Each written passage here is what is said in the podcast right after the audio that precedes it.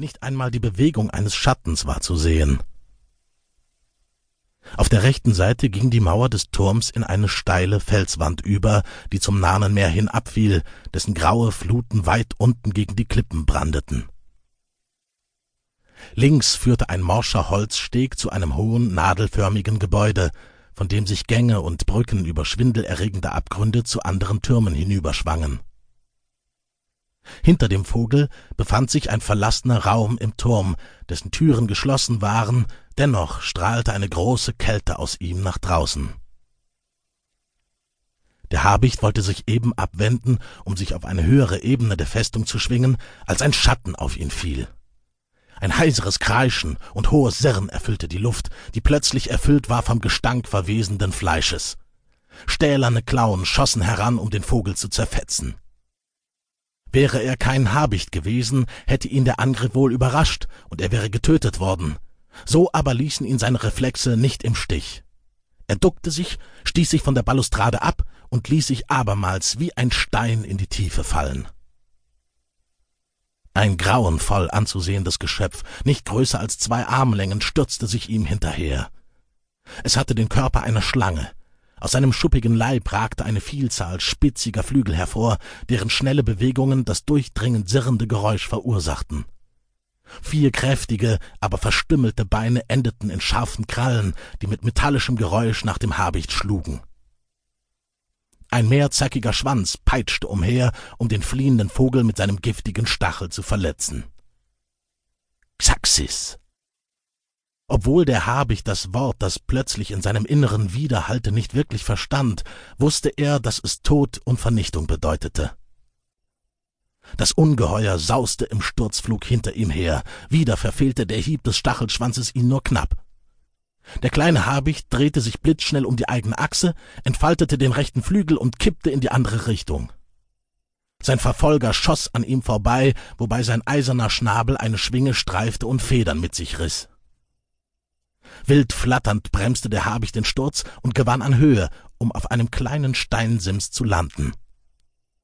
Es gehörte zu einem schmalen Guckloch, das in einen Raum im Inneren des Turms führte. Die Öffnung war gerade breit genug, um sich hindurchzuzwängen, und keinen Augenblick zu früh. Schon rauschte der Xaxis von unten heran, seine Metallklauen schlugen erneut nach ihm, doch sie erwischten nur ein paar Rückenfedern. Der Habicht schlüpfte durch die Öffnung, flatterte in die kahle Steinkammer und schlug hart auf dem Boden auf. Mit wild pochendem Herzen und ausgebreiteten Flügeln blieb er dort liegen. Von draußen klang das Kreischen des Xaxis herein. Das Flugwesen war zu groß und konnte sich nicht durch die Öffnung zwängen. Wütend darüber, dass es den Vogel nicht fassen konnte, stieg das Ungeheuer vor der Luke auf und ab und spähte ins Innere des Raumes. Erst nach einer geraumen Weile ließ es von seiner Beute ab und schwang sich wieder empor. Seine Schwingen ließen den Pesthauch des Todes in der Kammer zurück. Der kleine Habicht brauchte einige Zeit, bis er sich von der wilden Verfolgungsjagd erholt hatte. Als er sich überzeugt hatte, dass der Xaxis wirklich verschwunden war, stemmte er sich auf die Klauenfüße und untersuchte wachsam seine Umgebung. Überall an den Wänden der Kammer standen Regale, randvoll mit Reagenzgläsern, Fiolen und Kästchen, die mit Schlössern versehen waren. In einem Teil seines Bewusstseins spürte der Habicht den Hauch der Erinnerung. Er kannte Dinge wie diese aus seiner Vergangenheit, aus einem anderen Zustand seines Geistes und wusste instinktiv, dass eine potenzielle Gefahr davon ausging. Die Gegenstände konnten zerstören, und Unheil bringen. Man hielt sich besser fern von ihnen. Bedächtig legte er die Flügel an und ordnete mit dem Schnabel sorgsam sein Gefieder. Dann schloss er die Augen, als wolle er schlafen. Nach einigen Momenten machte sich eine seltsame Veränderung bemerkbar.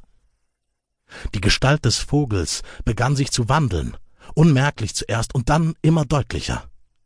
Die Federn schrumpften und zogen sich in den Körper des Vogels zurück. Der Leib begann sich auszudehnen und zu wachsen, wurde immer größer und größer. Die Schwingen und Greiffüße verwandelten sich allmählich in menschliche Arme und Beine. Schließlich formte sich dort, wo der Schnabel und die Augen gewesen